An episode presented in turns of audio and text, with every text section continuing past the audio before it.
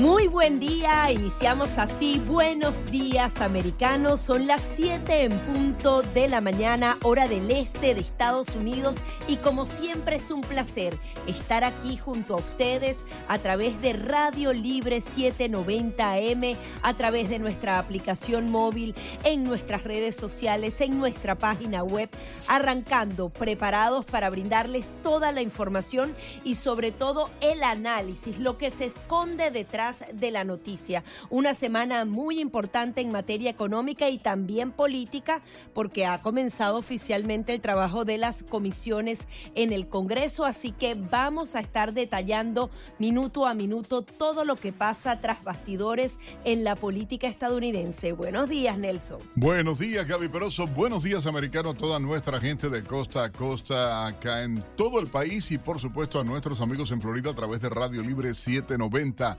Recuerden, pueden llamarnos ustedes a opinar. Hoy en medio de toda esta loquera, quiero marquen el 786-590-1623, 786-590-1623 para que puedan participar con nosotros, opinar. Ayer la reunión entre Mr. Biden y el presidente de la Cámara de Representantes y una representación uh, de los republicanos no llegó a nada ningún acuerdo. Eh, siguen los demócratas, sigue el presidente parado en sus 13 con el tema ah, de que quieren aumentar el, a toda costa el techo de la deuda, quieren incluir gastos realmente ah, que no son necesarios, que van a aumentar los gastos suyos y míos. Gastos porque vamos, es una deuda que estamos contrayendo los ciudadanos norteamericanos, que ciertamente, y como decían los comunistas cubanos, es impagable, porque tú dices, ¿de dónde va a salir ese dinero? Porque no es tú y yo, Gaby, es nuestros hijos y nuestros nietos los que van a estar pagando esa deuda que hoy está tratando de imponer el presidente Biden. Sí, son miles de millones de dólares que son suyos, que son de sus hijos, que son de sus nietos, y no solamente se trata de la deuda, sino los intereses que se van acumulando año tras año. Escuchábamos las declaraciones que daba el presidente de la Cámara de Representantes, Kevin McCarthy, diciendo que puede existir un terreno común. Y yo creo que eso hay que destacarlo, de eso se trata precisamente la democracia, para eso fue electo él, para que justamente a través del Congreso pueda defender a la otra parte del país. Me llama la atención que no hubo declaraciones profundas del lado demócrata o de la Casa Blanca, simplemente un statement diciendo que se tuvo una conversación franca, pero rápidamente los medios de comunicación se convirtieron entonces en los voceros de esa otra parte, diciendo, no, McCarthy quiere hacer parecer que hay conversaciones, entonces no las hay, si estuvieron una hora ahí reunidos. Pero esa es la manipulación, esa es la manipulación de la prensa de izquierda para tratar de echarle las culpas a los republicanos del Bueno, desastre. hicieron hasta una encuesta diciendo que los republicanos son los que no van a ceder. Los republicanos no quieren ceder porque tenemos hasta junio para revisar todos esos gastos y que haya transparencia en la nación. Por ponerte un ejemplo y para combinar dos de las informaciones más importantes del día de ayer. Cuando empezaron a dar cheques de ayuda a las empresas, a los ciudadanos, que bueno, Estados Unidos lo tenía que hacer porque si ayuda a, gran parte del mundo tenía que ayudar específicamente a los ciudadanos.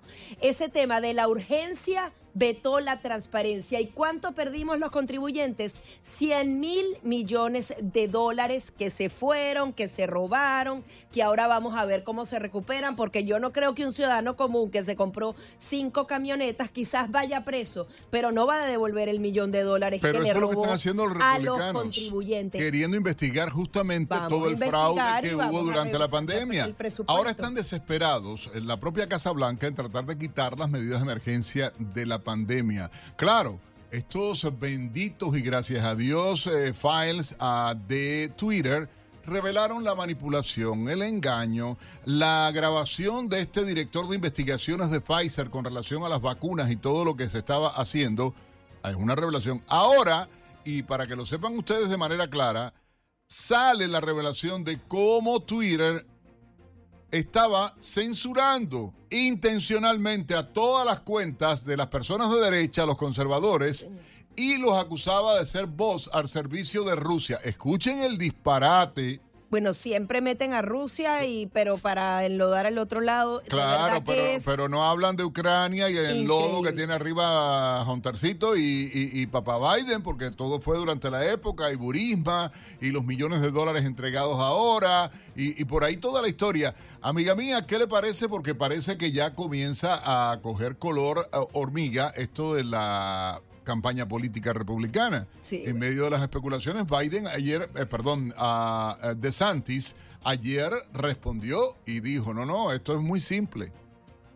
Al presidente, muy simple. Yo fui electo, yo gané.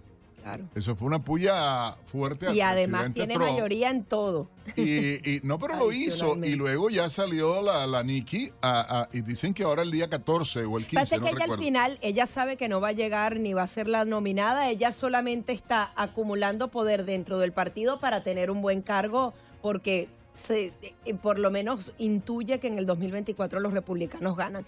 Y de eso se trata, pues. O sea, Hillary Clinton se lanzó y terminó siendo secretaria de Estado, por poner un ejemplo. Bueno, Siempre se puede que- medir. Y ella tenía un poquito más de chance. No, ella estuvo embajadora en Naciones Unidas, ¿entiendes? Ahora es- Sí. es, es gobernadora, pero bueno, esa es otra película. Hay mucho de qué hablar. Ahorita hacía el comentario este también del tema de este templo satánico y la- el modo en que siguen in- tratando de imponer la agenda liberal con el tema del aborto y todo, eh, del aborto, perdón. Y también está el tema de las tasas de interés que le interesa a la gente, porque uno dice, ok, están subiendo las tasas de interés, la inflación entonces va a ceder. Yo quiero que ustedes estén muy claros. En el 2023 se va a sentir mucho peor todo lo que han venido haciendo con estas políticas monetarias que son necesarias, pero son dolorosas. Esas tasas de interés van a seguir aumentando. En marzo se espera y prácticamente es un hecho que vuelvan a subir. Ya las han subido ocho veces desde marzo del año pasado y seguramente va a haber una novena y los precios no van a ceder. No es que en marzo ya cuando paren de, subir las tasas de interés, usted va a llegar al mercado un día y los huevos van a estar en 5 o 6 dólares. No, van a seguir en 9, en 10, en el doble de lo que está pagando. Sin embargo, pareciera que no van a seguir aumentando. Lo que sí es que adicionalmente va a haber más desempleo porque parte de la estrategia es justamente crear más desempleo para enfriar el mercado laboral y también va a ser mucho más cuesta arriba agarrar créditos. Así que nuevamente les decimos, paguen las tarjetas, el 2023 se viene difícil, pareciera que las proyecciones son un poco mejores, pero realmente el 2023 va a ser un año muy duro para todos los estadounidenses. 7, 8 minutos de la mañana, vamos con sus llamadas por el 786-590-1623. Buenos días, está usted en el aire. Buenos días. Buenos días. Rubio. Buenos días, señor, le escuchamos. Eh, enca- encantado con su programación y la cobertura a- al descaro allá de, de Inglaterra. Estamos Gracias. totalmente. Y ahora, y ahora usted nos me ha enfriado eh, con el con el esta, estos satánicos quieren hacer para aborto. Esto es, pero ah, la Constitución permite eso. Eh, Rubio. Bueno, mira, hay que entenderlo, porque los demócratas han tratado de manipular esto de la ley del aborto, y hay que decirlo de manera clara. La, la Corte Suprema quitó el veto y dijo, la ley que quitaron en la Corte Suprema únicamente dice que los estados deciden si el aborto es legal o ilegal. Así de simple. Y hacen leyes específicas para por cada, cada estado. estado. Entonces, o sea que el gobierno federal no debe meterse en ese tema. Y ahí es donde ellos están tratando de manipular y ahí es donde ellos están tratando de engañar y luego vienen que sí con el derecho de la mujer, que si el derecho de la mujer, que la mujer tiene derecho, que la mujer tiene izquierdo, que si la mujer, dígole, pero perdón. Bueno, leyes que llega el aborto hasta el día antes del nacimiento. Imagínense ustedes. Eh, Pero esa cosa aberración. lo- una aberración. O sea, cuando el niño sale de, de, de, de, de- de- de Y que ya a dentro de la partir madre... de los 6, 7 meses puede estar perfectamente vivo. O sea, cómo eh, desdibujas al ser humano en el vientre de su madre. Eh, Pero yo entiendo que pueden que haber razones, que pueden haber parte del derecho al aborto puede ser regulado, pero un tiempo específico, un límite razonable para no poner en peligro y asesinar a un bebé que viene en camino, como tú y como yo. Todos nosotros deberíamos estar en contra del aborto porque si no, no estuviéramos en el mundo, ¿no? Claro, pero es que, ah, mira la, la hipocresía. La, la mujer pare, maten al niño a las dos horas de haber nacido y es un crimen, vas preso. La mujer lo mata un día antes en su vientre, abortando ese niño y no, pasa, nada. Entonces es una hipocresía, perdón. Y los republicanos querían hacer una ley para salvar a aquellos niños que nacen vivos a pesar de que son víctimas del aborto y los demócratas no están protegiendo eso. Entonces, porque el derecho es para unos y no para otros. O sea, imagínense un niño que lo abortan a los seis meses, sobrevive sobre toda expectativa, la protección que debe tener ese bebé. Los demócratas, no, no, no, ese ese ser humano no, no es tal, es una célula, no sé. No, no, y vienen muchos temas, prepárense porque el programa de hoy está cargado con temas súper de interés, con temas candentes políticamente hablando y queremos que ustedes participen. 786-590-1623, 786-590-1624. Gaby Peroso y este servidor Nelson Rubio dándole los buenos días americanos a toda nuestra gente de costa a costa. ¿Estoy sedada o no estoy sedada? Yo creo que no estoy tanto. No, no tanto. Ya me di cuenta que no. Ya volvemos.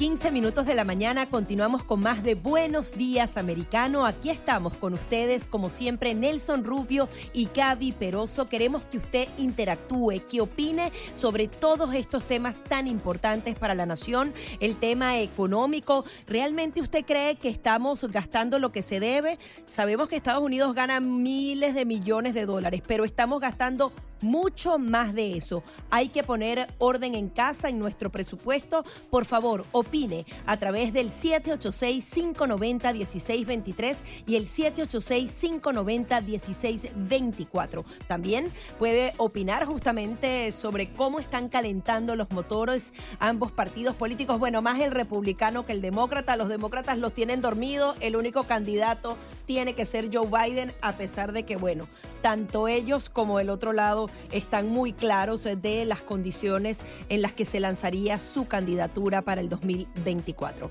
Opinen y también los invitamos a que bajen nuestra aplicación para que puedan disfrutar de nuestra programación, revisar nuestro sitio en internet www.americanomedia.com porque hay muchísima información de interés para usted para que conozca en español realmente cómo se está moviendo la política estadounidense.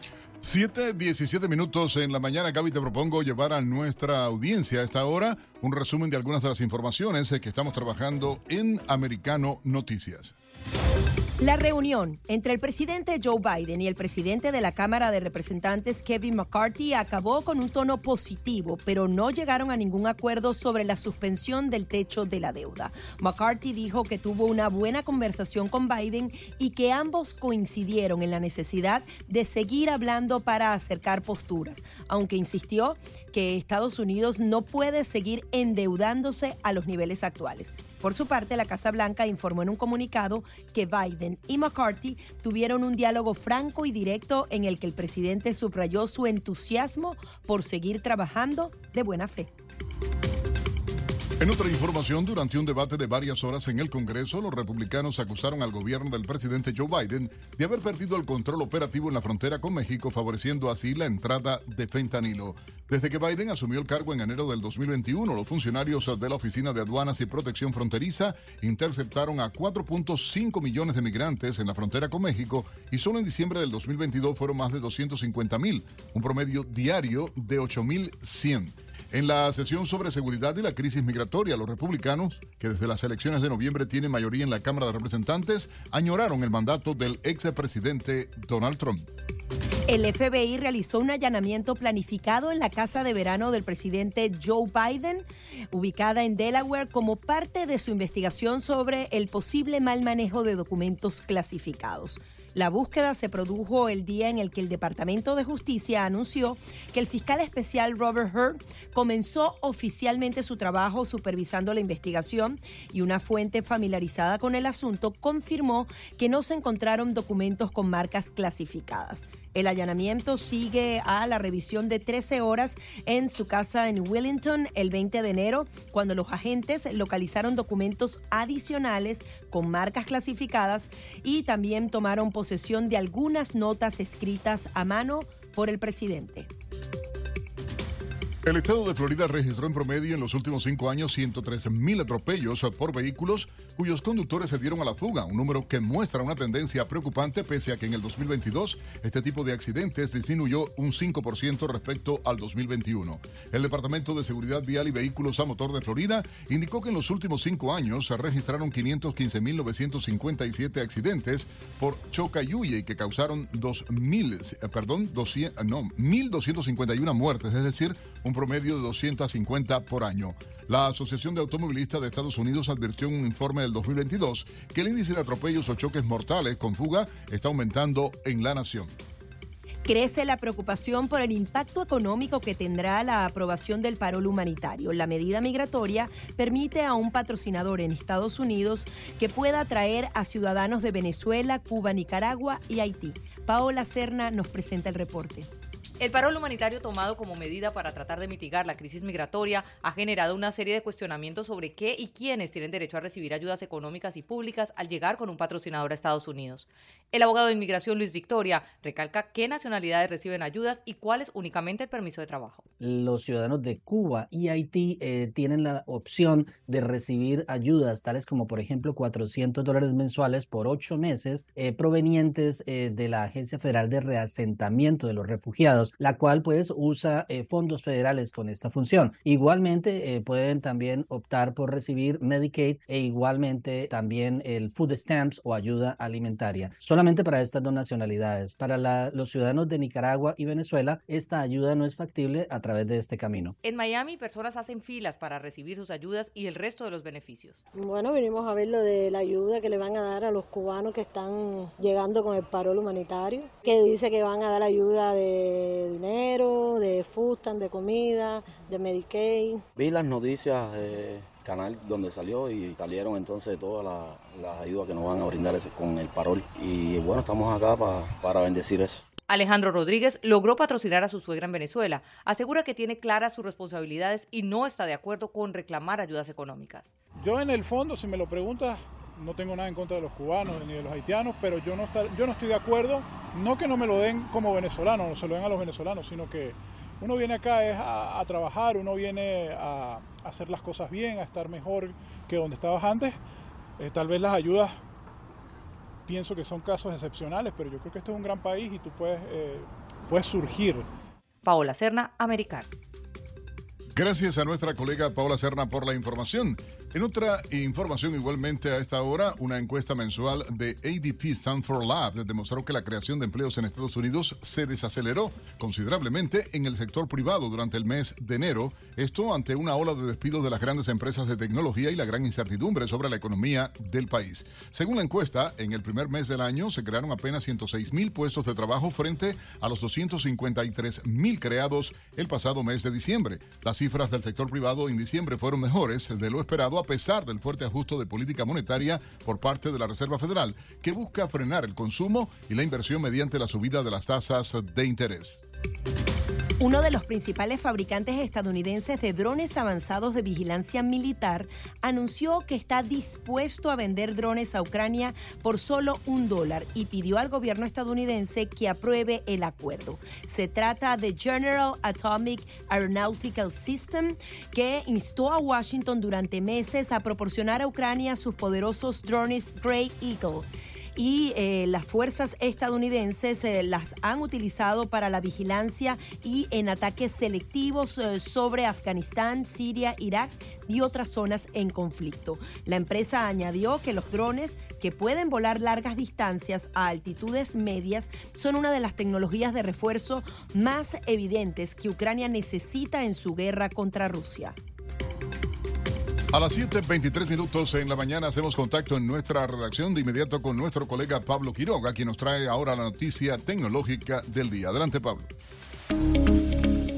Hola, ¿qué tal? Soy Pablo Quiroga con la noticia tecnológica del día. Llegó la jornada más esperada del año para los fanáticos de Samsung. La compañía surcoreana lanzó la nueva gama de smartphones modelo Galaxy S23. El evento, como es de costumbre, se tituló Unpacked. Si bien un evento de este tipo es exclusivo, la compañía filtró supuestamente por error las características de estos buques insignia hace unas semanas. Pero en el evento de este miércoles se revelaron de forma oficial todas las novedades. Los S23 en diseño son similares a su anterior versión, aunque recalcan que tiene material reciclado y así la firma realiza su aporte al medio ambiente. En la pantalla se mejora el brillo y los colores, pero en las cámaras hay una novedad, y es que se mejora el diseño posterior. No se incluye el rectángulo que albergaba los lentes fotográficos, por lo que ahora la superficie de atrás es más plana, solo con la excepción de las cámaras. Las características eh, de los lentes no dejan de sorprender. Cuenta con cuatro sensores, uno de ellos de 200 megapíxeles con una estabilización mecánica en el propio sensor. También cuenta con un gran angular de 12 megapíxeles, un telefoto de 10 megapíxeles que posee un teleobjetivo periscópico y otro telefoto secundario con zoom 3X. Los tres modelos incluirán carga rápida 25 watts con cable y también carga inalámbrica.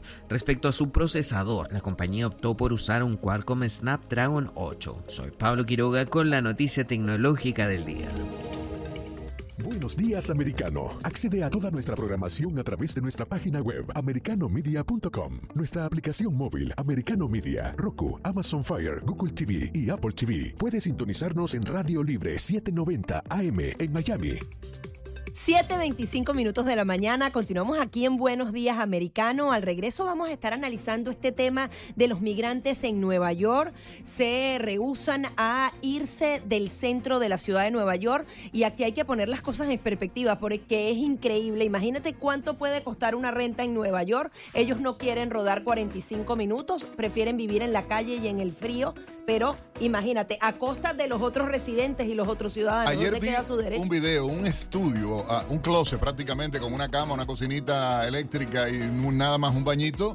1.600 dólares mensuales tiene que pagar una persona. Y luego los precios de los seguros, horrible. Yo estaba mirando en la ciudad de Nueva York. Pero bueno, que viva la Pepa y que viva las políticas demócratas liberales, que son las que han llevado a la gente de esa ciudad a emigrar. ¿Y qué va a pasar en los próximos años? Porque todas esas personas están aquí y van a empezar a sentir necesidad o se van a poner así, pues, a reclamar vamos derechos que Vamos no a escuchar la ahora. protesta que organizaron los latinos que están en estos edificios, los que llegaron indocumentados, que no han aportado un chícharo a este país, que no han pagado un solo dólar, pero va- vamos a escucharlo, vamos a adelantar nada. Cuando regresemos tenemos esto acá en Buenos Días, Americano. Este es un compacto informativo de Americano por Radio Libre 790 AM.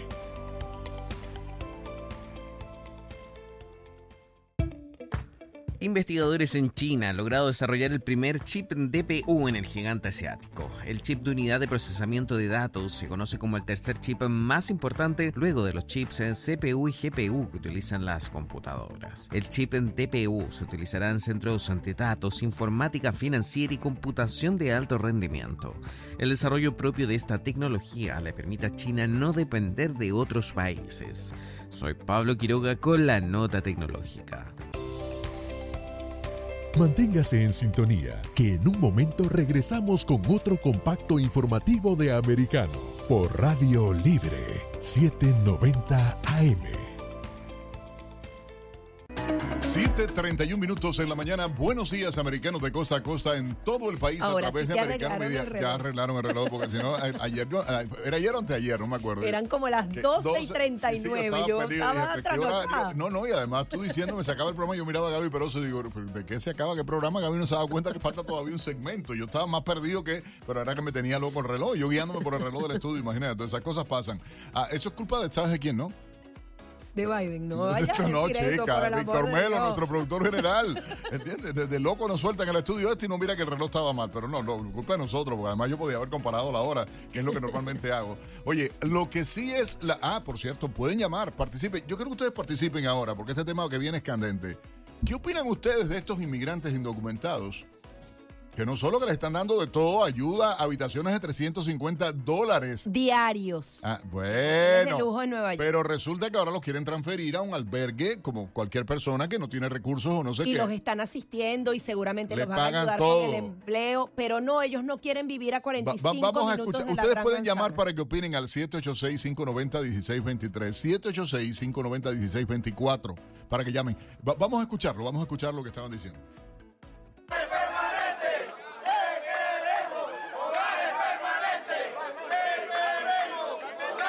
¿Qué queremos? Hogares permanentes. Hogares permanentes. Sí, claro. En Nueva York sí, deberían estar en la Quinta Avenida. Eh, o sea, sí, una, eh, ¿Tú una- sabes lo que o sea, cuesta tener una renta, una casa, lo que uno trabaja en de- este déjame país abrir la calculadora para, ser bruto. De- déjame abrir la calculadora porque yo quiero hacer esto. A ver, es tres- insólito. O sea, yo entiendo, 350. esta es una nación maravillosa que les da, eh, que les abre las puertas, pero Bueno. por favor, o sea, Gaby Peroz. Al mes, ¿cuánto estuvimos pagando? Nosotros, Nosotros los contribuyentes. constituyentes, no Mr. Biden, no Mr. Biden, no gobierno americano. Él vendió la casa de la playa para pagarle a los migrantes. Ah, pero Gaby Ah, Peroz no, soy yo. no, no, no, perdón, es que me ¿qué confundí, era que no. revisaron otra vez para buscar los 10.500 documentos dólares mensuales estuvimos pagando los contribuyentes Por cada norteamericanos. habitacioncita de un hotel entero que no sé, tendrá 100 habitaciones, 200 Ah, pero habitaciones. imagínese por cada personaje de estos, supongo. Vamos que tenemos un invitado, Franklin eh, Camargo, Franklin Camargo, analista, un joven analista político, eh, y, y lo tenemos ya en línea. Franklin, muy buenos días. Ah, bienvenido acá a Buenos Días Americano en Americano Media. Buenos días, Nelson y Gaby. Gracias por la invitación. Háblanos de esta crisis con eh, las personas en Nueva York. ¿Dónde termina el derecho de ellos y dónde comienza el de los demás ciudadanos que tienen que pagar dos mil, tres mil dólares de renta donde viven y ahora tienen que toparse con carpas en, en el medio de la nieve? Sí, mira, esto es simplemente un acto bochornoso, vergonzoso, sobre todo para aquellos eh, que somos inmigrantes en los Estados Unidos o de alguna u otra forma estamos conectados con la inmigración por nuestros padres o abuelos. Es vergonzoso dado que hay que recordar claramente que estas personas entraron de manera no autorizada a los Estados Unidos y además no se quieren ajustar a reglas extremadamente generosas porque les han dado estadía en un hotel donde cuesta 300 dólares la noche, como ustedes bien lo mencionaban, incluso algunos por hasta dos meses, y ahora lo quieren trasladar a un refugio, un albergue para personas que no tienen hogar y se están quejando, algo por lo cual de hecho no tienen derecho y están exigiendo viviendas permanentes. Estas personas lamentablemente eh, están dejando mal a los inmigrantes, pero además habría que recordarles lo que dice la Declaración de Independencia de este país, que habla de tres derechos muy claros, pero es el derecho a la vida, a la libertad y a la búsqueda de la felicidad. Los inmigrantes que vienen a los Estados Unidos primero han de pedir permiso para ingresar, como en cualquier otro país, y una vez tienen la oportunidad de estar aquí, deben trabajar y esforzarse duro para ganarse todo lo que tienen, como sucede con la mayoría de nosotros. Pero es que tú sales a trabajar todos los días desde la madrugada, Franklin. Nosotros, yo me levanto a las tres y media de la de mañana y tengo que pagar impuestos y tengo que pagar y pagar por todo, ¿entiendes? O sea, le están dando 10 mil 500 dólares gastando en una habitación para esta gente inmigrantes Más la indocumentados. comida y todo lo que le Exacto, dieron. fundamentalmente y según publica The New York Times, eh, son colombianos, ecuatorianos y venezolanos, entiende que lo fueron, a- a- a- que están allí alojados. Pero yo hicieron carpas frente al Hotel Watson. Ah, me llama la atención, en el Bajo Manhattan trancaron aquello, o sea, la policía en protesta y digo, Demonio, te vienes de un país que hay una dictadura comunista eh, o un gobierno socialista como el de Colombia ahora, y tú dices, te vienes a este país a reclamar qué, con qué derecho, con qué moral, qué tú aportaste, qué tú has dado. que vienes con esa mentalidad de que, bueno, demen absolutamente todo. No, o sea, Estados Unidos es un país que si vienes y te re- recibe, ahora empieza a trabajar y hacerte, vas al albergue, pasas un mes allí, sales del albergue porque seguramente vas a conseguir trabajo en esta gran nación y listo, no tienes que estar viviendo del gobierno. Coméntanos un poco de esa mentalidad que están trayendo y que adicionalmente los demócratas aplauden, pero al final lo que hace es dañar nuestra economía. Pues justamente ese capitalismo es el que te permite que empieces con un carrito usado y luego te compres uno nuevo y poco a poco vaya surgiendo en este país. Absolutamente como tiene que ser y como es la historia de muchos. Eh, yo creo que lo de, lo de los demócratas es simplemente eh, una complicidad tremenda. Esto es causado por las políticas de los demócratas. Imagínense una persona que vive en New York, que es eh, clase trabajadora, que tiene que lidiar con los impuestos altísimos, abro- abrumado por el alto costo de la vida y que ahora eh, caminando por las calles se encuentre con personas que entraron de manera no autorizada a este país que están exigiendo beneficios sociales y económicos gratuitos y es que, claro, los números son abrumadores, son alarmantes, pero es que incluso el mismo alcalde de New York, demócrata, Eric, Eric Adams, exacto. critica- correcto, quien criticaba a Trump cada vez que este hablaba del muro y de seguridad fronteriza, ha comentado que esta crisis inmigrantes le costará a New York al menos cerca de 2 mil millones de dólares, lo que sería 2 billones en inglés, 2 mil millones de dólares. Y eso lo están pagando los contribuyentes, personas trabajadoras, abrumadas de impuestos para satisfacer a una banda de sinvergüenzas que no quieren ajustarse a normas extremadamente generosas, porque es que han sido extremadamente generosos con ellos si me preguntan, creo que deberían ser deportados, absolutamente, y nos están dejando mal a todos los inmigrantes. Porque hay que poner el ejemplo en estos casos. Una cifra similar ha tenido que asumir el estado de Texas, que recibe entre 5 mil y 7 mil personas diarias. Tenemos una llamada. Vamos con nuestros oyentes a esta hora, 786-590-1623, 786-590-1624. Está usted en el aire, buenos días. Sí, buenos días a los Mire, eh, sí, quería traer aquí al tablero eh, sobre estos, eh, estos estos bebitos que sobreviven este los abortos. Eh, yo lo que he oído es que ya ya ya debido a, al proceso de la, en sí del aborto terminan este como matando a esos bebés que sobreviven esos abortos porque como quiera no, no, van no, sea, no van a ser normales van, a sufrir de mucha de, de, de, de, mucho, de muchos enfermedades y eso y quería ver si usted, si, no sé, no sé si era un mito o... Vamos a buscar un médico, vamos a buscarlo rápido hoy mismo en el programa para tratar de incluir rápido un doctor y tener eh, reacción y explique qué pasa con estos bebés, cuál es la situación real ah, y vamos a hablarla, por supuesto, no se preocupe. Gracias por participar a 786-590-1623, 786-590-1624 para que puedan ustedes participar en el programa. Y también, bueno, hay un tercer teléfono que a mí siempre se me olvida, Gaby, que, y el 786 57 787-2220. 786-577-2220 para que puedan participar. Seguimos conversando con Franklin Camargo, analista político, y te decía justamente de lo que pasa en Texas, porque esto está pasando puntualmente en Nueva York, pero estamos hablando de más de 2 millones de migrantes que están a nivel nacional, que no necesariamente van a protestar, pero van a tener necesidades sociales. ¿Qué pasa con la migración a partir de este momento? Estamos simplemente en una crisis. Tan solo en el mes de diciembre ingresaron más de 250 mil personas eh, de, inmigrantes indocumentados de forma no autorizada y además hay un número muy, muy preocupante de inmigrantes que cruzan la frontera incluso sin ser detenidos en ningún momento.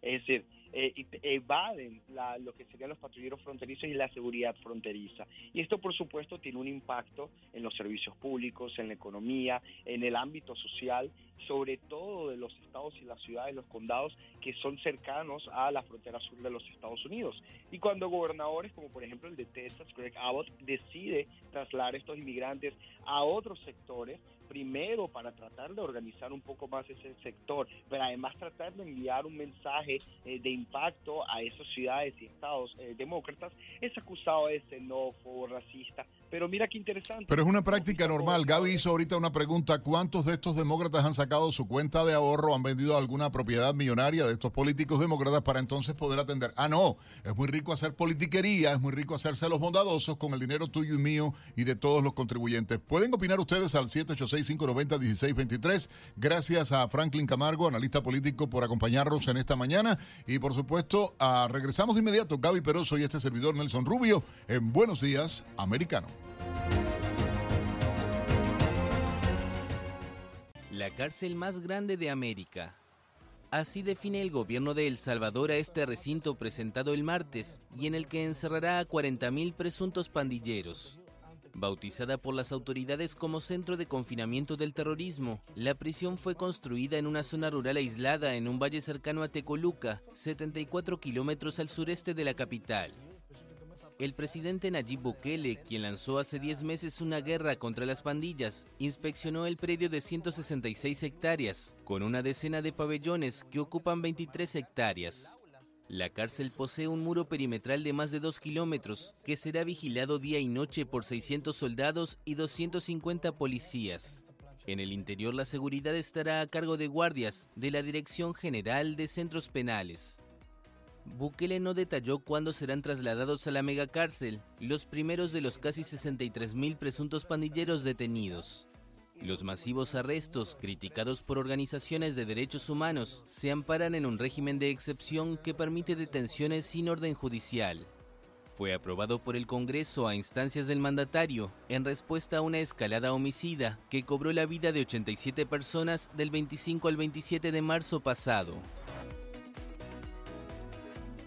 7:46 minutos en la mañana. Ahí está el reporte de la agencia AFP. Obviamente eh, satanizan en alguna medida al presidente Bukele. Yo me pregunto si en los medios internacionales, si determinados grupos dentro de Estados Unidos, incluso dentro del propio gobierno de Estados Unidos, están cuestionándose o están valorando los crímenes cometidos por estos pandilleros donde los índices de criminalidad en el país estaban, eh, eran los peores eh, prácticamente después de Haití aquí en América. Y, yo me pregunto, ¿estarán preguntándole a las familias ah, de, los, ah, de las víctimas de las pandillas, de los grupos narcoterroristas? Porque es muy fácil criticar, satanizar, pero mira ahí las encuestas hablan ahora, Gaby Peroso, el 88% de los salvadoreños está apoyando, y esto es una encuestadora independiente, no tiene nada que ver ni con gobierno ni con partido, independiente, apoyan las políticas. ¿Por qué? Porque la tranquilidad ciudadana ha mejorado, el crimen ha bajado, la, la efectividad del gobierno, el negocio, y es algo increíble, ciertamente, ¿no? Vamos a darle la bienvenida a René Rosales. Él es periodista de Americano Media y justamente se encuentra en El Salvador y conoce muy bien esta realidad. René, quería que nos comentaras si bien obviamente hay denuncias específicas eh, de violaciones a los derechos humanos, hay una mano dura que parece que hacía mucha falta en El Salvador. ¿Cómo lo ves tú? Buenos días Gaby, buenos días Nelson, un gusto saludarlos y bueno, como ustedes bien lo dicen, El Salvador pues por años ha padecido Em, el, mal de la violencia en el país. Y bueno, Nayib Bukele también ha tenido una progresión eh, en este ámbito de seguridad. Por ejemplo, cuando Nayib Bukele llegó a la presidencia en el año 2019, El Salvador contabilizaba 2.390 homicidios por año una crisis realmente sin comparación en América, que de hecho el mismo país, El Salvador, no vivía ni siquiera en los años de la guerra civil eh, en los 80 Después, en el 2021, El Salvador redujo esta cifra ya con el mandato de Nayib Bukele a 1.147 homicidios Perdimos. La señal está en vivo desde El Salvador, nuestro colega René Rosales en este momento transmitiendo. Eh, está, creo que lo tenemos, estamos tratando de recuperar la comunicación ah, con él. Y las estadísticas hablan por sí solas, ¿entiende? O sea, como él mencionaba, 2.390 homicidios. Había una crisis eh, de seguridad sin comparación en ningún otro país del continente. Está René Rosales con nosotros de vuelta desde El Salvador. Gracias, René, por esta, eh, este contacto. Ah, encontrando tú allí que lo estás viendo en persona todo lo que está viviendo. Claro, y te mencionaba, eh, les mencionaba pues que esto se ha venido reduciendo y el año pasado, en el 2022, El Salvador eh, cerró con 496 homicidios. Eh, uno de los valores más bajos en décadas. Esto significa una reducción del 57% si lo comparamos con el 2021. Y como bien lo decían ustedes, pues el día martes en la cadena nacional el presidente anunció la inauguración del Centro de Confinamiento del Terrorismo, una cárcel eh, para más de 40 mil pandilleros, que esto es parte de de su plan, digamos, de, de, seguridad, de control territorial. Esta cárcel eh, está ubicada en el departamento de San Vicente y un dato importante que dio eh, el señor presidente Nayib Bukele es que eh, el terreno tiene 166 hectáreas de las cuales la construcción que nosotros podemos ver en los videos nada más abarca 23, entonces esto se puede seguir expandiendo. Eh, con él pues estaba el señor Osiris Luna, que es el viceministro de Justicia, y Merino Monroy, que es el ministro de Defensa. Eh, una de las claves, digamos, para que esta parte de seguridad de Nayib Bukele funcione es el régimen de excepción. Esto pues lo tenemos activo en El Salvador desde marzo de 2022. A la fecha ya van 10 meses y esto eh, permite, uno, militarizar las calles, imponer eh, toque de queda si es que pues, lo, lo ven necesario, intervenir las comunicaciones y por supuesto faculta a las autoridades, uno, a arrestar a los pandilleros sin ser encontrados cometiendo el delito. Esto sí pasaba mucho porque... Eh, en las colonias o en los barrios del Salvador ya se conocía quién era la persona que estaba involucrada con las pandillas, pero nunca se tenía la capacidad, digamos, eh, de llevarlo detenido. Hoy con el régimen de excepción sí se puede hacer. También otra de las cosas que permite es eh, detener a personas que tengan tatuajes alusivos a las pandillas, que las más conocidas son la Mara Salvatrucha y la Mara 18. Y eh, solo el año pasado se capturaron más de 60 mil pandilleros. Es aquí donde toma relevancia el dato de que se puede seguir expandiendo la cárcel porque eh, pues las cárceles que estaban funcionando en El Salvador no tienen esta capacidad. Ahora, eh, René, Quería que, que, nos hablaras un poco de cómo lo manejan los medios de comunicación internacionales. Por ejemplo, esta misma noticia que tú estás dando, la BBC de Londres se dice que es la megacárcel que Bukele abrió, el país con mayor tasa de población penitenciaria del mundo. Hay una campaña muy fuerte porque, bueno, hay algunas violaciones, pero al final el salvadoreño, que es el que ha vivido en carne propia esa violencia, está agradecido de que esas personas ahora estén en la cárcel. Coméntanos cómo interpretan los ciudadanos del Salvador lo que se dice afuera de su país.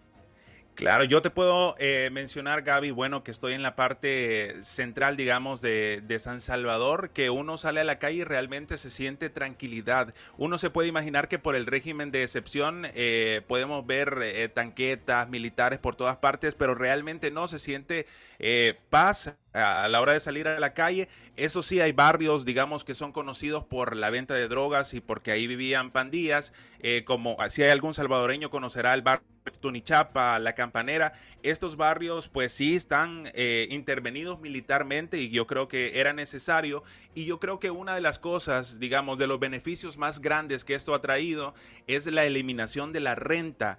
Yo sé que esto le llaman diferente en otros países, pero es una una tarifa que se le pedía a los pequeños comerciantes solo por tener su negocio y esto era así al principio y, después fue trascendiendo, ya no solo era para los...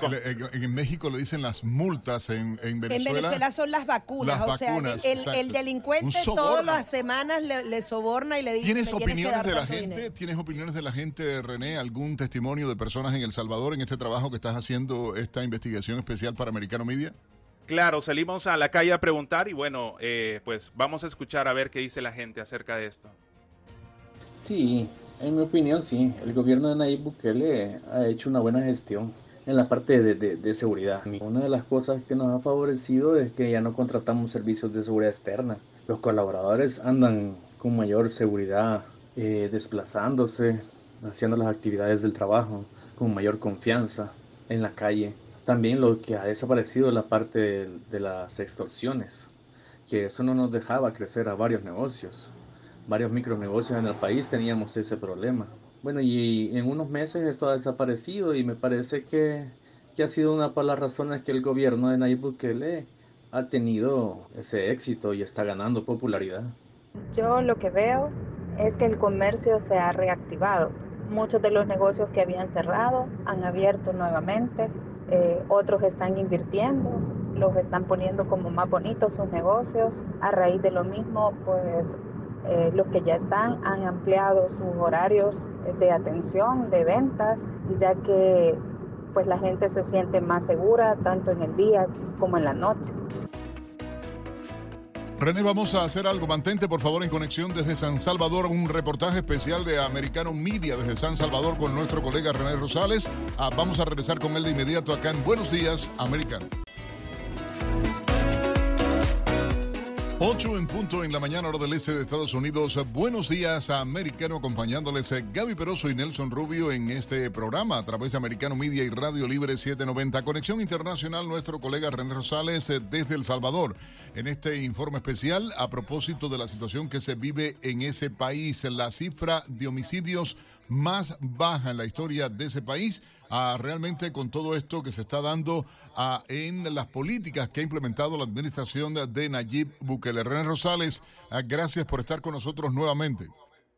Un gusto y pues gracias por la invitación. René, esto que estás haciendo con esta información, escuchábamos las opiniones de personas eh, justamente en la calle, los índices de aprobación de, Nayib Bukele son eh, verdaderamente altos. Eh, lo último que se ha hecho una encuesta 88% de la población encuestada en El Salvador tiene una opinión favorable de las políticas tanto económicas como de seguridad de la administración de Bukele. Ah, ¿Cómo recibe la presidencia esto y cómo se ve a nivel popular? Claro, eh, sí, como tú lo dices, eh, 8 de 88, perdón, de cada 100 salvadoreños aprueba la gestión. Y es que, bueno, yo creo que es eh, merecido, digamos, este porcentaje por el trabajo eh, que viene haciendo paulatinamente el gobierno de Nayib, como te mencionaba antes, quizás a nivel internacional Nayib se está haciendo popular en los últimos meses, pero en El Salvador, pues lo conocemos bien cuando él ya comenzó a a meterse en la política siendo alcalde de un municipio pequeño que se llamaba Nuevo Cuscatlán. Desde ahí ya se miraban eh, las propuestas diferentes, digamos, y ahora siendo presidente de la República, pues eh, mucho más. Eh, ciertamente, pues a pesar de toda la aprobación, sí hay algunos puntos que no son tan favorables y que lo mencionan algunas personas. Uno de los puntos eh, relacionado a la seguridad, pues, es, son las críticas que vienen por organizaciones de derechos humanos que hablan acerca de que ciertas personas que están detenidas están siendo arrestadas de forma injusta, pero ciertamente esto es una minoría de la población. Y pues también eh, tenemos otros puntos en contra, eh, quizás como la falta de acceso a información pública, pero esto te lo quiero eh, dejar para que pues lo digan, una opinión que nosotros tenemos de, las personas en la calle. Sí considero que había una mejora, pero pues así como en el tema de la seguridad se ha ido pues superando escalones, en otros temas sí considero que se ha ido en retroceso. Por ejemplo, el tema eh, de la democracia, el tema de el bloqueo a la información pública, no solo a los medios de comunicación, porque la, el acceso a información pública es para cualquier ciudadano. Entonces, eh, creo que el bloquear o el poner filtros en esas cosas, pues deja mucho que desear y también habla, pues, un poco, ¿no? Sobre sobre el tipo de gobierno que está en el poder, pero claro, eh, creo que no todo puede ser color de rosa y, en esas cosas se ha descuidado, que otra cosa también muy importante de mencionar es su reelección, que hasta el día de hoy pues eso sigue siendo inconstitucional y, y él pues dejó claro que se va a reelegir como presidente y hasta el día de hoy eso puede ser visto como algo ilegal pues porque nuestra constitución de la república no lo dicta así así como tenemos que señalar lo malo, también se señala lo bueno. Y el tema de la seguridad es, es uno de esos temas donde el trabajo pues ha sido muy bueno y, ha ido pues eh, mejorando poco a poco. Bueno, ahí está la, opinión de uno, eh, pues de un salvadoreño realmente, eh, a pesar de estos puntos que podemos destacar, digamos, como en contra del gobierno de Nayib, como lo mencionábamos antes, tiene la aprobación del 88% de, de los salvadoreños. Es el presidente René mejor evaluado en América Latina en, eh, según el último sondeo que se hace a Data War. Y esto llama la atención. Es de acuerdo a las opiniones de la propia eh, eh, población salvadoreña en todos los sectores en sus más de tres años de administración. O sea, el presidente de El Salvador actualmente, Nayib Bukele, se mantiene como el mandatario, el presidente de Latinoamérica mejor evaluado por su trabajo. Oye, queremos agradecerte, René, por eh, toda la información este trabajo especial para Americano Media, especialmente ah, para Buenos Días Americano, ah, desde El Salvador. Gracias a nuestro colega René Rosales a esta hora en la mañana. Muchas gracias Nelson Gaby, un gusto y pues aquí reportando siempre para Americano Media desde San Salvador. Gracias a René Rosales. Ocho, cinco minutos en la mañana, vamos a, de inmediato, ayer lo prometíamos, está con nosotros ya conectado a esta hora a Ramón Saúl Sánchez del Movimiento Democracia, una reconocidísima figura dentro del exilio cubano. Ramón, muy buenos días, gracias por estar con nosotros en Americano Media en Radio Libre 790M. Buenos días, Nelson. Un placer para mí estar contigo en este programa y también con Americano Media. Alguna pregunta que quería hacerte, ayer dábamos la información a partir de una denuncia que se hacía de esta reunión del de, secretario ah, de Homeland Security de Estados Unidos, uh, Mayorgas, acá en Miami, en la Ermita de la Caridad. Eh, ¿Cómo fue que realmente pasó? ¿Por qué no pudiste acceder a la reunión? Ah, si puedes eh, eh, informar a la gente. Bueno, lo más importante es que el secretario haya venido aquí a escuchar las voces del exilio, aunque a mí se me haya impedido participar. Eh, yo creo que es, eh, era importante porque era uno de los tópicos que veníamos pidiendo que sucediera para eh, mejor trabajar en toda esta crisis que no es solamente migratoria, ha sido humanitaria. Se están muriendo seres humanos, haitianos, cubanos, se están muriendo seres humanos producto de tiranías que hay en sus países y buscando libertad. Eh, eh, por, por otra parte, eh, pues sí, yo no fui invitado, no, no tenía que haber sido invitado, pero no fue invitado, pero muchas personas se sintieron que debido a, mi trabajo de, tantos años, 40 años con los balseros, pues tenía algo que decirle al secretario y de hecho lo tenía, que tenía que decirlo, pero cuando me enteré que no me iban a invitar y que iba a estar aquí el secretario, esa noche me la pasé completa modificando la carta eh, que le había hecho a varios presidentes antes en favor de los balseros y eh, la preparé para eh, dársela en alguna manera o hacérsela llegar acercándome a la reunión con algunas de las personas amigas que estaban presentes. Y eso fue lo que hice, simplemente fui a la ermita, me enteré, sabía que Almora me había dicho que de la reunión, por él me enteré, eh, y eh, pues eh, me acerqué allí a la ermita. como siempre, yo voy mucho a la ermita, así que nada nuevo. Y al Salón Varela, y en eso, pues estaba esperando, llegó el secretario, el secretario entró a la reunión, estaba esperando que él saliera cuando salieron dos funcionarias y muy amablemente no se dirigieron a mí pero me dijeron que no podía participar en la reunión no estaba invitado en la reunión eh, ¿Quiénes estaban invitados para dejar claro? Porque ciertamente eh, eh, no es la representación del exilio verdadero, en mi opinión personal, porque representan a grupos que están a favor del diálogo con la dictadura, muchos de los que allí estaban, ah, y eso a mí sí me preocupa. La ermita fue construida, y en esto alerto a la Iglesia Católica, la arquidiócesis, es una opinión muy personal, eh, eh, eh, es la iglesia de todos los cubanos y prestar la sede de la Ermita de la Caridad para esta reunión con determinados sectores únicamente dentro del exilio cubano que favorecen el acercamiento y las políticas de la administración Biden, de la administración Obama en su momento, a la dictadura castrista, para mí sí es preocupante, Ramón Saúl. Bueno, ahí habían otras personas que, según tengo, habían otras personas por seguro que no que no son de esa visión, Nelson. Ahí estaba Rosa María Payá, por ejemplo, que es contraria a esa visión, eh, y habían otros, otros también, eh, según tengo entendido, aunque sí habían personas que son pro la visión que acabas de, discutir ahora, ¿no?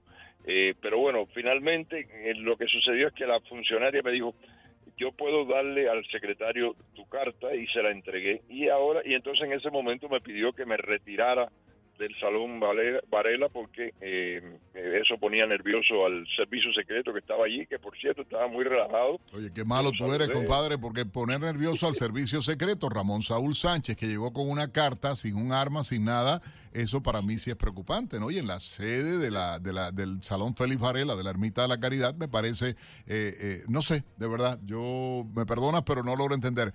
Eh, Ramón Saúl, es alarmante la cifra. Ciertamente nos quedan apenas 12 eh, minutos para, para hablar. tu mensaje al secretario de Homeland Security, ¿cuál sería? 69 cubanos fallecidos en el Mar Caribe en el 2022, sin contar lo que ya han muerto en, el primer mes. increíble, ¿no? El primero de todo es que están atacando los síntomas y no al origen del problema, que es la dictadura, y como no la quieren atacar, van a seguir teniendo, desgraciadamente, éxodos masivos eh, y se van desgraciadamente a seguir muriendo personas.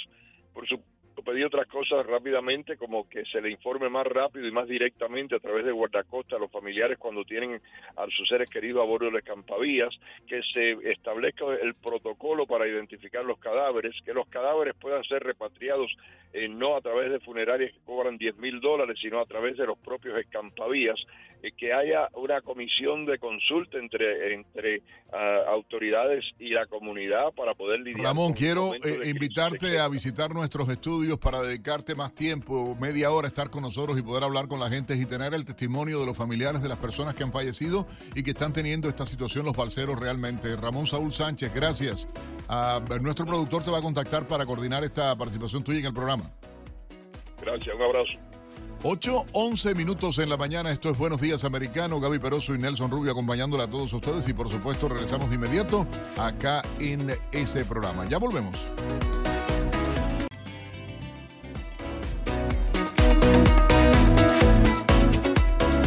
8.15 minutos en la mañana. Buenos días, americanos. 69 grados Fahrenheit, la temperatura actual en Miami. Un tema definitivamente a que preocupa a muchísima gente. Bueno, todo el comienzo de la temporada de taxes. Y tenemos en línea telefónica a la señora Sofía Lacayo, presidenta de Solasi, compañía de contabilidad y declaración de impuestos con más ah, de 20 años en el mercado hispano, líder realmente en ese mercado, en ese tipo de negocios. Acaba de comenzar la temporada de taxes. Se espera que alrededor de 170 millones de estadounidenses declaren impuestos. El temor de muchos es siempre el robo de identidad. Bueno, ah, quiero dar la bienvenida a Sofía Lacayo. ah, muy buenos días, gracias por estar con nosotros en el programa. Buenos días, señor Rubio y, señora Gaby. Eh, un placer escucharlo y sí, definitivamente el robo de identidad es un tema muy importante para toda la comunidad a nivel de todo Estados Unidos, porque podemos estar aquí en la Florida y podemos tener un robo de identidad en Texas o en California y lo que deben de hacer es inmediatamente que si ustedes tienen el retorno de la IRS que le está mandando un tax reyertado por el motivo de que es que ya hicieron la declaración de impuestos en otro estado o en otra ciudad, usted lo que tiene que hacer es ir donde su contador para que le imprima la declaración de impuestos y mandarla por correo certificado. Después tiene que llamar a la IRS para notificarlo y luego al buro de crédito. Muy importante hacer ese tipo de pasos para que en menos de 21 días el IRS le, le devuelva el dinero que ya le habían devuelto a la persona que le robó la identidad. No se preocupe, una vez que usted mande la declaración de impuestos con una forma específica para robo de identidad, automáticamente el IRS le deja una cuenta por cobrar al ladrón del robo de identidad, que es la persona que utilizó sus datos para hacer el income tax, y le devuelve su devolución. Si usted tuvo hijo, probablemente la va a devolver sin ningún problema. Quiero hacerle, eh, no sé, pueden ustedes llamar y participar a través del 786-590-1623. A 786-590-1623. Creo que ya tenemos nuestro productor a preguntas de oyentes. Igualmente, eh, ya creo que hay gente, pero quiero, quiero, quiero hacerle una pregunta porque ciertamente hay programas, eh, tenemos llamadas. Vamos con las llamadas de nuestros oyentes de inmediato a través de la línea telefónica. ¿Está usted en el aire? Buenos días. ¿Cómo está, señor Nelson? ¿Cómo está, Gaby? Eh, yo soy madre soltera, mi nombre es María Pérez, eh, tengo dos niñas. Quisiera, eh, la pregunta es si habría algún cambio o hay algún cambio para hacer los taxes personales referente con niños, si hay que entregar otra fórmula o cambiaron algunos detalles. si podrían orientarme con eso, muchísimas gracias. Como no, gracias, gracias a usted. adelante, señora Sofía, por favor, si puede responder a esta oyente, María. Sí, lo más importante en este momento es que las personas entiendan que el, el, el con crédito, el crédito tributario por ingreso de trabajo se le da a todas aquellas personas que tienen hijos de 0 a 23 años. De 16 a 23 siempre y cuando estén en la universidad. Pero además de eso, si tienes dos hijos, probablemente vas a recibir un refund de 8.500 dólares. Es muy importante saber de que en este momento hay un programa de Catch Advance. Puedes acercarte a nuestra oficina o a, cualquier oficina de taxes donde te pueden dar 7.000 dólares por adelantado hasta que tú esperes tu declaración de impuestos. Porque todas las personas que tienen hijos, ese crédito tributario va a estar disponible hasta mediados de febrero, por lo tanto vas a recibir el refund hasta en marzo. Hay una pregunta que quiero hacerle, eh, por ejemplo, eh, si la persona es un contratista independiente, es un chofer de Uber, es camionero o recibe un 1099, ¿cómo funciona eso de los taxes? Sí, muchas personas tienen un poquito de temor a hacer sus taxes con 1099. Muy importante que las personas entiendan que cuando dan un 1099 lo que ustedes tienen que hacer es llevar una pequeña contabilidad porque el gobierno les permite, la IRS les permite por medio de ley poder hacer deducciones hasta de un 60-70% del ingreso que recibieron. Eso significa, por ejemplo, si eres una madre soltera que tienes dos hijos y ganaste 50 mil dólares con 1099, tú puedes hacer las deducciones de gasto de ese trabajo, bajas a 25 mil dólares de Lincoln y así probablemente vas a tener un refund aproximadamente de unos 6.700 dólares. Las personas que no reciben refund del 1099 son todas aquellas personas que no tienen un crédito tributario, como lo es, por ejemplo, el crédito de, de los niños, o el, el con crédito hay créditos que solamente se lo dan también a los estudiantes de mil dólares por ir a la universidad. Eh, te dan un crédito American Opportunity a todos nuestros hijos que están empezando el college. Ese crédito es de mil dólares y te lo dan en el momento que hacen los taxes. También otro punto muy importante es que las personas que tienen 1099 también pueden tener un pequeño refund del Learning con crédito si no tienen hijos de 590 dólares. Pero siempre tienen que pensar todas aquellas personas que están para edad de retiro, es que cada año que usted haga taxes, tiene que tiene que cumplir con cuatro Coran. ¿Qué significa eso?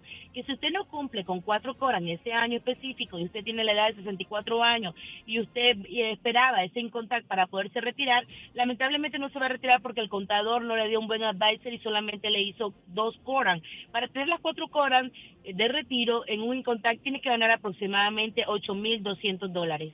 Hay algo, y quiero que ustedes llamen también, vamos con más llamadas, me indica nuestro productor 786-590-1623. Está usted en el aire, muy buenos días, adelante por favor. Aló, buenos días. Buenos días, gracias por recibir mi llamada. Felicitaciones por el gran programa que tienen. Americano Media está haciendo tremendo trabajo. Eh, Nelson, eh, Gaby, saludo. Le tengo una preguntita a la señora Sofía. Eh, mi primera vez haciendo impuestos va a ser este año. Soy estudiante, estudio, trabajo. ¿Cuáles son los documentos que tengo que presentar a mi contador? Adelante, sí. Muy importante, gracias señor Nelson, muy importante porque los niños o los niños adultos que ya empiezan la universidad están entre 18, 23 años, todavía siguen, pueden seguir siendo depende de sus padres. Hay muchos padres que tienen esa confusión y que entonces piensan de que ya el niño, porque está en la universidad y trabaja, no puede seguir siendo su depende. Puede seguir siendo su depende siempre y cuando esté estudiando en la universidad y además de eso viva en su casa. Ahora, si tenemos al niño que, que viaja a Washington o a Tennessee o a otro estado, entonces en la, las la, la residencia principal está ubicada en la Florida, lo que significa que sigue siendo su depende, independientemente que esté, que esté estudiando en otro estado. Así que tienen que hacer dos incontacts incontact lo tienen que hacer los padres con sus hijos de depende y el incontact del hijo porque el hijo si trabajó un part-time entonces él puede hacer sus taxes como depende para que de esa manera le devuelvan dinero. Muy importante, los hijos y los padres tienen que coordinarse porque viene la ayuda del FAXA. El FAXA tiene que ver con los taxes, con la universidad, con el college y si no coordinan bien ese incontact, probablemente cuando hagan la ayuda del FAXA para poder ser becados dentro de las universidades no van a calificar. Hay algo importante que, la comunidad latina no lo sabe y hay un programa ahora ah, que tiene el IRS que se llama ERC. Eh, esto nuestro productor Víctor Melo me lo estaba pasando ahora que se llama el crédito por retención de empleados. ¿De qué se trata eh, concretamente? ¿Cómo puede ayudar eh, a la gente, por ejemplo? Y muchos muchos de nosotros los hispanos no estamos muy informados con ese crédito. Pequeños empresarios, hace dos años el IRS dio una ley por medio del presidente Biden con todos los estímulos, en el cual le dio la oportunidad a los pequeños empresarios de poder pedir 26 mil dólares por cada empleado que tiene dentro de su payroll. ¿Qué significa eso? Que es un estímulo más. Pero no se ha, no se ha tomado mucho en cuenta, las personas no lo saben, no lo entienden. Entonces lo que tienen que hacer es visitar a un contador, mucho cuidado con la estafa porque eh, lo, eh, lo que están dando es que usted tiene que llevar los 941 de los impuestos del Medicare, Social y taxes federales del 2020 y 2021 y automáticamente le hacen la, la devolución del impuesto que usted pagó por payroll. Tenemos clientes, por ejemplo, el que con solamente un empleado, porque existen estas compañías que solamente tienen un empleado de deducción de payroll y ha tenido una devolución de 30 mil dólares. Tenemos clientes que han tenido devoluciones de 200 mil y el máximo cliente que le hemos dado ha sido 700 mil dólares. Hemos tenido la oportunidad de poder desembolsar por medio de la IRS 9 millones de dólares en los últimos cuatro meses. Así que es muy importante que busquen esta oportunidad porque es un estímulo que usted no va a regresar el dinero, sino que es un cash. O sea, no hay que devolver. El, empresario, el pequeño empresario, no tendría que devolver el dinero a, la IRS. Eh, sencillamente le dan a usted ese dinero por haberle pagado a ese empleado eh, durante el año 2021, por ejemplo efectivamente, eh, si usted pagó y cumplió con los requerimientos de tener sus empleados bajo el W2, todos los pequeños empresarios o grandes empresas, hasta 500 empleados, tienen el derecho de reclamar y hacer una enmienda del 941, que son los taxes de payroll, para que le podamos devolver ese dinero. Hay que hacer la corrección, hay que visitar al contador, hay que buscar personas especializadas para poderlo hacer. Hay muchas estafas en el a, nivel de todo Estados Unidos con este tema, pero hay que buscar personas. ¿Algún teléfono al que puedan llamarle, por favor? ¿Algún teléfono al que puedan llamarle a usted para buscar asesoría, para tratar de tener información? Sí, muchas gracias. El 305-223-3288. Estamos ubicados en El Doral, en Hialeah, en la Pequeña Habana, en el South Miami. Así que los esperamos. Bueno, llamen ustedes, lo tengo anotado acá, 305-223. 3288 305-223-3288. Gracias a la señora Sofía Lacayo, presidenta de Solasi. Pueden entrar igualmente en la internet, buscar la información ah, de la ubicación y el teléfono 305-223-3288. Gracias a la señora Sofía Lacayo, presidenta de Solasi, la compañía líder en contabilidad y declaración de impuestos acá en el sur de la Florida. Regresamos con mucha más información, por supuesto, para todos ustedes acá en Buenos Días, Americano.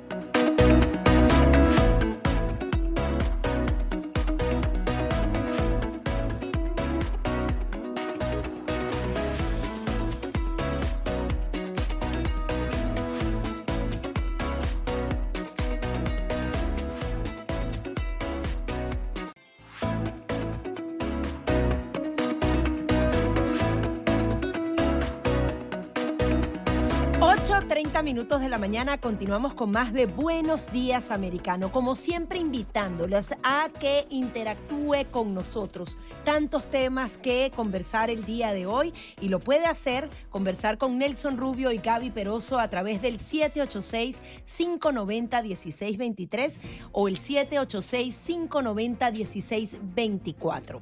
8.31 minutos en la mañana. Llevamos a ustedes ahora un resumen de algunas de las informaciones en las que estamos trabajando en Americano Noticias ah, para toda nuestra programación. Lo último que ha acontecido en el mundo en las últimas horas.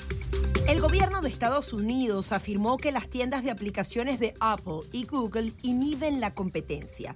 La declaración está contenida en un reporte del Departamento de Comercio en momentos en el que el presidente Joe Biden convoca a su Consejo de Competitividad para sobre los esfuerzos para promover la competencia y bajar los precios. El reporte de la Administración Nacional de Telecomunicaciones e Información del Departamento de Comercio dice que el modelo actual de las tiendas es perjudicial para los consumidores y los desarrolladores porque infla precios y reduce la innovación. Y añade que las compañías tienen una hegemonía en el mercado que sofoca la competencia. El Congreso Estatal de Florida propone permitir a los jueces dictar pena de muerte a los acusados según las recomendaciones de ocho de los doce miembros del jurado. Con el respaldo del gobernador Ron DeSantis, la sesión legislativa analizará en marzo el requisito de unanimidad de los doce miembros del jurado para imponer pena de muerte. El cambio propuesto se produce después de que la Corte Suprema de Florida exigiera la unanimidad del jurado lo que permitió al asesino confeso Nicolás Cruz, quien asesinó a 17 personas en la escuela secundaria Marjorie Stone Douglas de Parkland en 2018, ser sentenciado a cadena perpetua. Una tormenta invernal azotó por tercer día a varios estados del sur de Estados Unidos, dejando seis muertos, obligando a cancelar miles de vuelos y dejando a cientos de miles de personas sin electricidad. Las autoridades emitieron avisos y alertas en Texas, Tennessee y Mississippi y se prevén varias rondas de lluvia gélida y aguanieves para muchas zonas, lo que significa que eh, estas serán golpeadas varias veces por el fenómeno. Según el Servicio Meteorológico Nacional, se prevé que la tormenta avanzará hacia el noreste a partes como Oklahoma y Arkansas y luego hacia el oeste, hacia Tennessee y el norte de Mississippi antes de desvanecerse. En otra información de carácter internacional, Corea del Sur y Estados Unidos realizaron maniobras aéreas conjuntas perdón, que incluyeron un bombardero estratégico y aviones eh, furtivos de combate en respuesta a las amenazas de Corea del Norte. El despliegue de poderío militar se dio un día después de que el secretario estadounidense de Defensa, Lloyd Austin, y su par surcoreano advirtieron de un aumento de tales maniobras y mayor cooperación en seguridad. Por su parte, un portavoz del Ministerio norcoreano de Relaciones Exteriores respondió que con los ejercicios Estados Unidos va a desencadenar un enfrentamiento total con Pyongyang. Nueve estados gobernados por republicanos pidieron al juez federal de Texas, Andrew Hannon, que cierre el programa de acción diferida para llegados en la infancia, conocido como DACA, durante dos años. Los estados le pidieron a Hannon que determine que las regulaciones emitidas el año pasado también son ilegales e impida que el gobierno apruebe las solicitudes de renovación hasta por dos años cuando tomen la decisión de aprobarse la medida. Casi 600 mil inmigrantes indocumentados, conocidos como los Streamer, no podrán renovar sus protecciones contra deportación y sus permisos de trabajo. Estudiantes de la Facultad de Derecho de la Universidad de La Habana en Cuba denunciaron el estado deplorable del sistema de enseñanza y la falta de formación académica y donde ponen en evidencia las ilegalidades que se cometen en la isla y la complicidad de la institución académica con la dictadura cubana. El documento denuncia que los profesores son simuladores que no creen en los códigos éticos del buen maestro y jurista porque, según los denunciantes, han faltado a la más elemental condición humana e intelectual el compromiso con la verdad. Según los alumnos firmantes, en las clases no se habla de derechos humanos y tampoco discuten cómo en un país como Cuba puede haber una constitución democrática y a la misma vez se pisotean los derechos ciudadanos. Y a esta hora hacemos contacto con Yuli Trevisanato para repasar los titulares de los periódicos más importantes de Estados Unidos y el resto del mundo. Muchas gracias Gaby y Nelson, un gusto saludarlos en esta mañana de jueves. Les comparto aquí algunas de las portadas más destacadas. The New York Times. La acumulación de tropas rusas puede indicar un nuevo ataque, dice Ucrania. Rusia está reuniendo a cientos de miles de tropas e intensificando su bombardeo, quizás señalando el mayor ataque desde el comienzo de la guerra. Washington Post.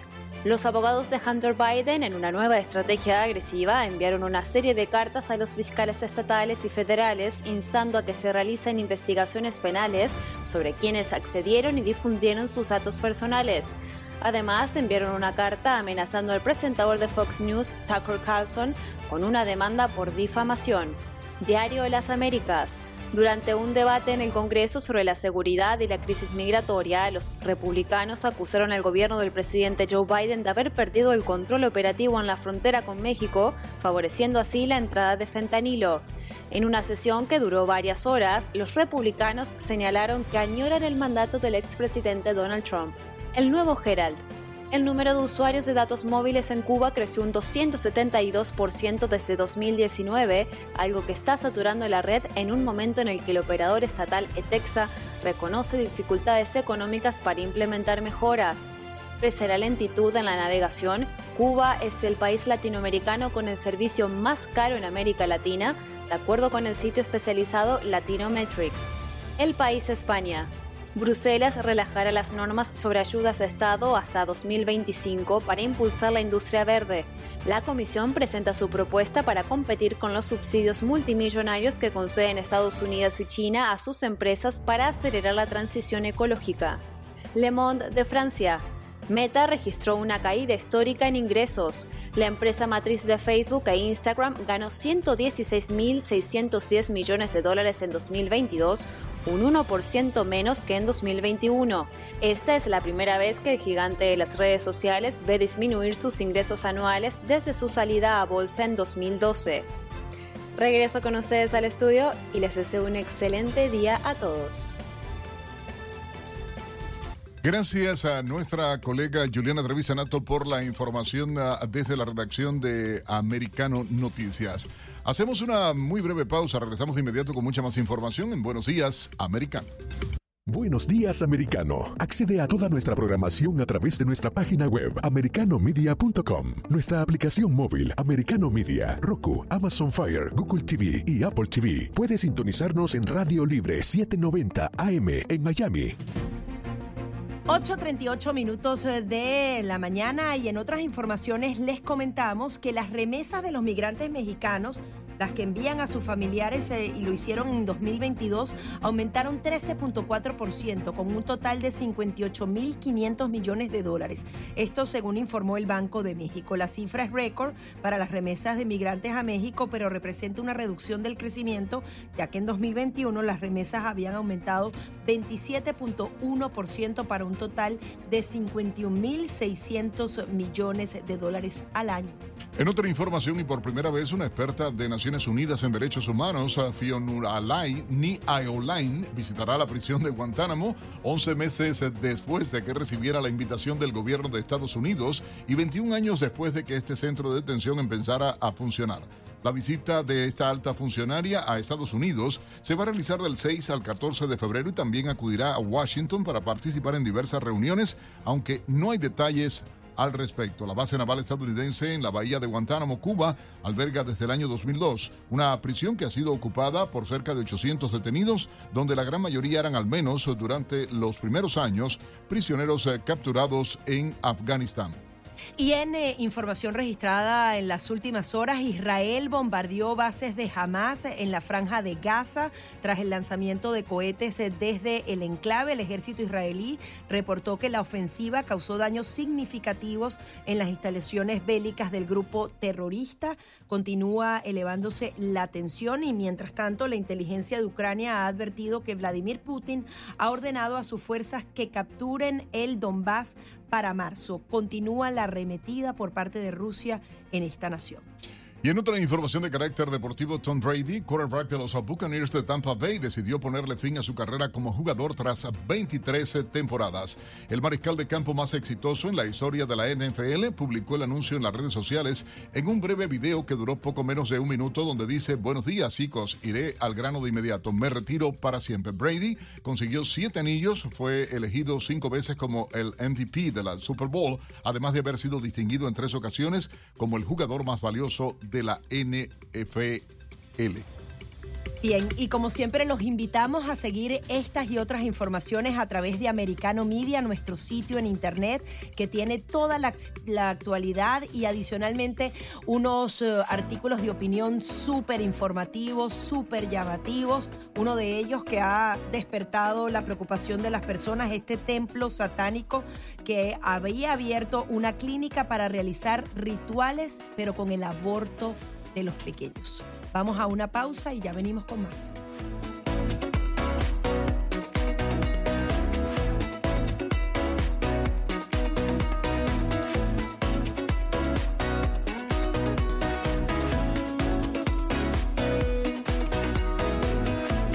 El que se duerma al último gana. Es el último desafío viral en TikTok. El reto consiste en consumir clonazepam y tratar de permanecer despierto el mayor tiempo posible a pesar del efecto inductor del sueño. Más de una veintena de menores resultaron intoxicados en México luego de haber intentado realizar el desafío. En Argentina, una menor de 12 años falleció luego de intentar realizar el Blackout Challenge. Trata sobre contener la respiración con ayuda de algo el mayor tiempo posible hasta desvanecer. Otras muertes por estrangulamiento asfixia han sido reportadas en Estados Unidos, Chile e Italia. Autoridades y expertos están en alerta por los desafíos que surgen en TikTok. Liliana Wolf, doctora en psicología, considera que el papel de los padres es fundamental. Considera que más que dar una orden a los jóvenes, hay que hacerles preguntas que le permitan a ellos razonar y darse cuenta del peligro en este tipo de retos. Sabemos que el adolescente puede ser bastante impulsivo, pero que también tiene la capacidad de razonamiento lógico, la capacidad de razonamiento crítico. Entonces tenemos que ayudarlos por un lado, trayendo ese tema a colación y preguntando, más que decirle, porque es muy fácil decirles, mira, aquello es peligroso, mira el riesgo que corres, mira que se puede perder la vida, que suele ser lo que los padres hacemos. Es más bien ayudarle a que nuestros hijos, dependiendo del tipo de preguntas que le hacemos, que ellos mismos lleguen a aquella conclusión. Los casos recuerdan a otros de años anteriores. En el 2020 se conoció el desafío del Benadryl, que consistía en ingerir más de 12 tabletas para provocar alucinaciones o inducir a un estado mental alterado. Las autoridades llaman la atención y explican que no todo lo que aparece en Internet es bueno. Pablo Quiroga, América. Ahí escuchaban el reporte que nos traía Pablo Quiroga con una parte de los riesgos que implica el uso de TikTok en menores de edad. Pero adicionalmente, porque este es un riesgo que no solamente se corre en TikTok con todas estas eh, iniciativas que podrían cobrar la vida de nuestros niños y de nuestros jóvenes, eso ocurre en todas las redes sociales, particularmente hay un riesgo adicional con respecto a esta aplicación TikTok y es que se ha aprobado y por eso congresistas y senadores estadounidenses han presionado porque nos espían los chinos de manera directa van a tener todos los datos, las preferencias de nuestros hijos, todo lo que tengan en su celular. Ahora está en manos del Partido Comunista Chino. Recuerden, una dictadura que justamente se quiere hacer con el poder mundial. Y es por eso que ya se han dado algunas prohibiciones a nivel nacional, pero en Florida, específicamente en el Distrito 45, también quieren hacer algunas de ellas. No, y hay una propuesta importante y es eh, la miembro de la Cámara de Representantes, eh, Carolina Mesti, quien ha hecho la propuesta para la prohibición de TikTok en los dispositivos gubernamentales emitidos por el Estado acá en Florida. Y la tenemos en línea telefónica. Al representante, gracias por estar con nosotros en Americano Media. Muy buenos días. Buenos días, un placer estar con ustedes en el día de hoy. Coméntanos sobre esta propuesta de prohibición de TikTok y las diferencias, porque recordemos que ya el gobierno federal tomó un paso parecido a este en los dispositivos eh, de los funcionarios públicos, específicamente en el caso de Florida, que se estaría ampliando. Claro, en estos momentos la ley que he propuesto eh, específicamente lo que hace es que dicta que no podemos, eh, las personas que trabajan para el gobierno del estado de la Florida a nivel estatal, no podrán bajar la aplicación de TikTok en sus dispositivos que le pertenecen al, al gobierno. Esto incluye instituciones públicas, educativas, postsecundaria y también la parte elemental. Eh, la razón es porque tecnologías TikTok es, es engañosa, continúan sin control y la seguridad nacional de nuestro país podría pagar el precio. Eh, esta legislación es un paso fuerte y fundamental para implementar medidas de seguridad para proteger a los floridianos y a nuestro gobierno de aquellos que quieren robar información sensible, que es el, el Partido Comunista de China, que es el dueño y controlador de esta aplicación TikTok. Representante, eh, quisiéramos saber eh, ciertamente cómo valoran, cómo usted ve el balance eh, de decisión de esta propuesta suya de ley de la eliminación ah, de, en, en, la Cámara de Representantes. Viene ahora la legislatura, viene la nueva sesión. ¿Cómo va a ser esta propuesta HB 563? ¿Cómo va a ser considerada? ¿Tiene el apoyo de miembros del Partido Demócrata, por ejemplo? veo en este momento la legislación muy positiva. Creo que es un tema bipartidista, no es un tema partidista, porque esto estamos hablando de la seguridad de nuestro Estado. Eh, eh, ya está, eh, vamos a decir, comprometido, hay evidencia suficiente, incluso el propio FBI, que TikTok forma parte de una invasiva operación de datos orquestado por el gobierno chino y el Partido Comunista. Así que no importa el partido político, más bien estamos hablando de la seguridad estatal de los floridianos y de información sensible de nuestro Estado. Recientemente la Universidad de Florida instó a sus estudiantes a que dejen de usar TikTok porque existe la probabilidad de espionaje extranjero. Quería que nos dibujaras un poco qué está en riesgo en nuestros teléfonos cuando tenemos este tipo de aplicaciones que has podido averiguar. Se habla de la huella digital, de la, de la voz, pero realmente qué nos podría estar quitando el Partido Comunista Chino y qué podría hacer con esa información tan sensible. Sí, bueno, una de mis mayores preocupaciones en materia de seguridad nacional es que un día nos despertemos y, tengamos un gran ataque cibernético eh, orquestado por un gobierno extranjero como el de China. Cada correo electrónico que hemos mandado, cada sitio web que hemos visitado, todo el contenido que tenemos en nuestros eh, dispositivos, todo esto pudiera convertirse en información pública por a través de la aplicación de TikTok. Y ya está comprobado, el FBI ya ha dado su, su información vital y universidades como la Universidad de la Florida han dicho tenemos que cuidar, la, la, proteger la información de la universidad y el contenido de cada estudiante. Así que en todas partes esto es algo fundamental, en el sector privado, el sector público. Claro, la legislación que he introducido solamente es para aquellos dispositivos que son dueños del dispositivo que el contenido es le pertenece al Estado, funcionarios públicos e instituciones públicas.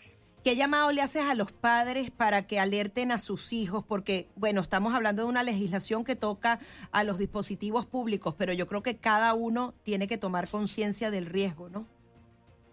Claro que sí, tenemos que ser fuertes y estar alertos ante esta amenaza. Los padres deben tener mucho cuidado con sus hijos en TikTok, no solamente por parte de que ya sabemos que ellos están robando contenido estadounidense eh, en el tema de seguridad nacional, pero también el contenido que está en TikTok. Si vemos los algoritmos, son temas muy preocupantes, el contenido que no debería estar en manos de, nuestros niños, de los adolescentes, y algo Así que hago un llamado a los padres que tengan mucho cuidado y que entiendan que TikTok realmente eh, es un tema de seguridad nacional que no deberían estar utilizando esta aplicación.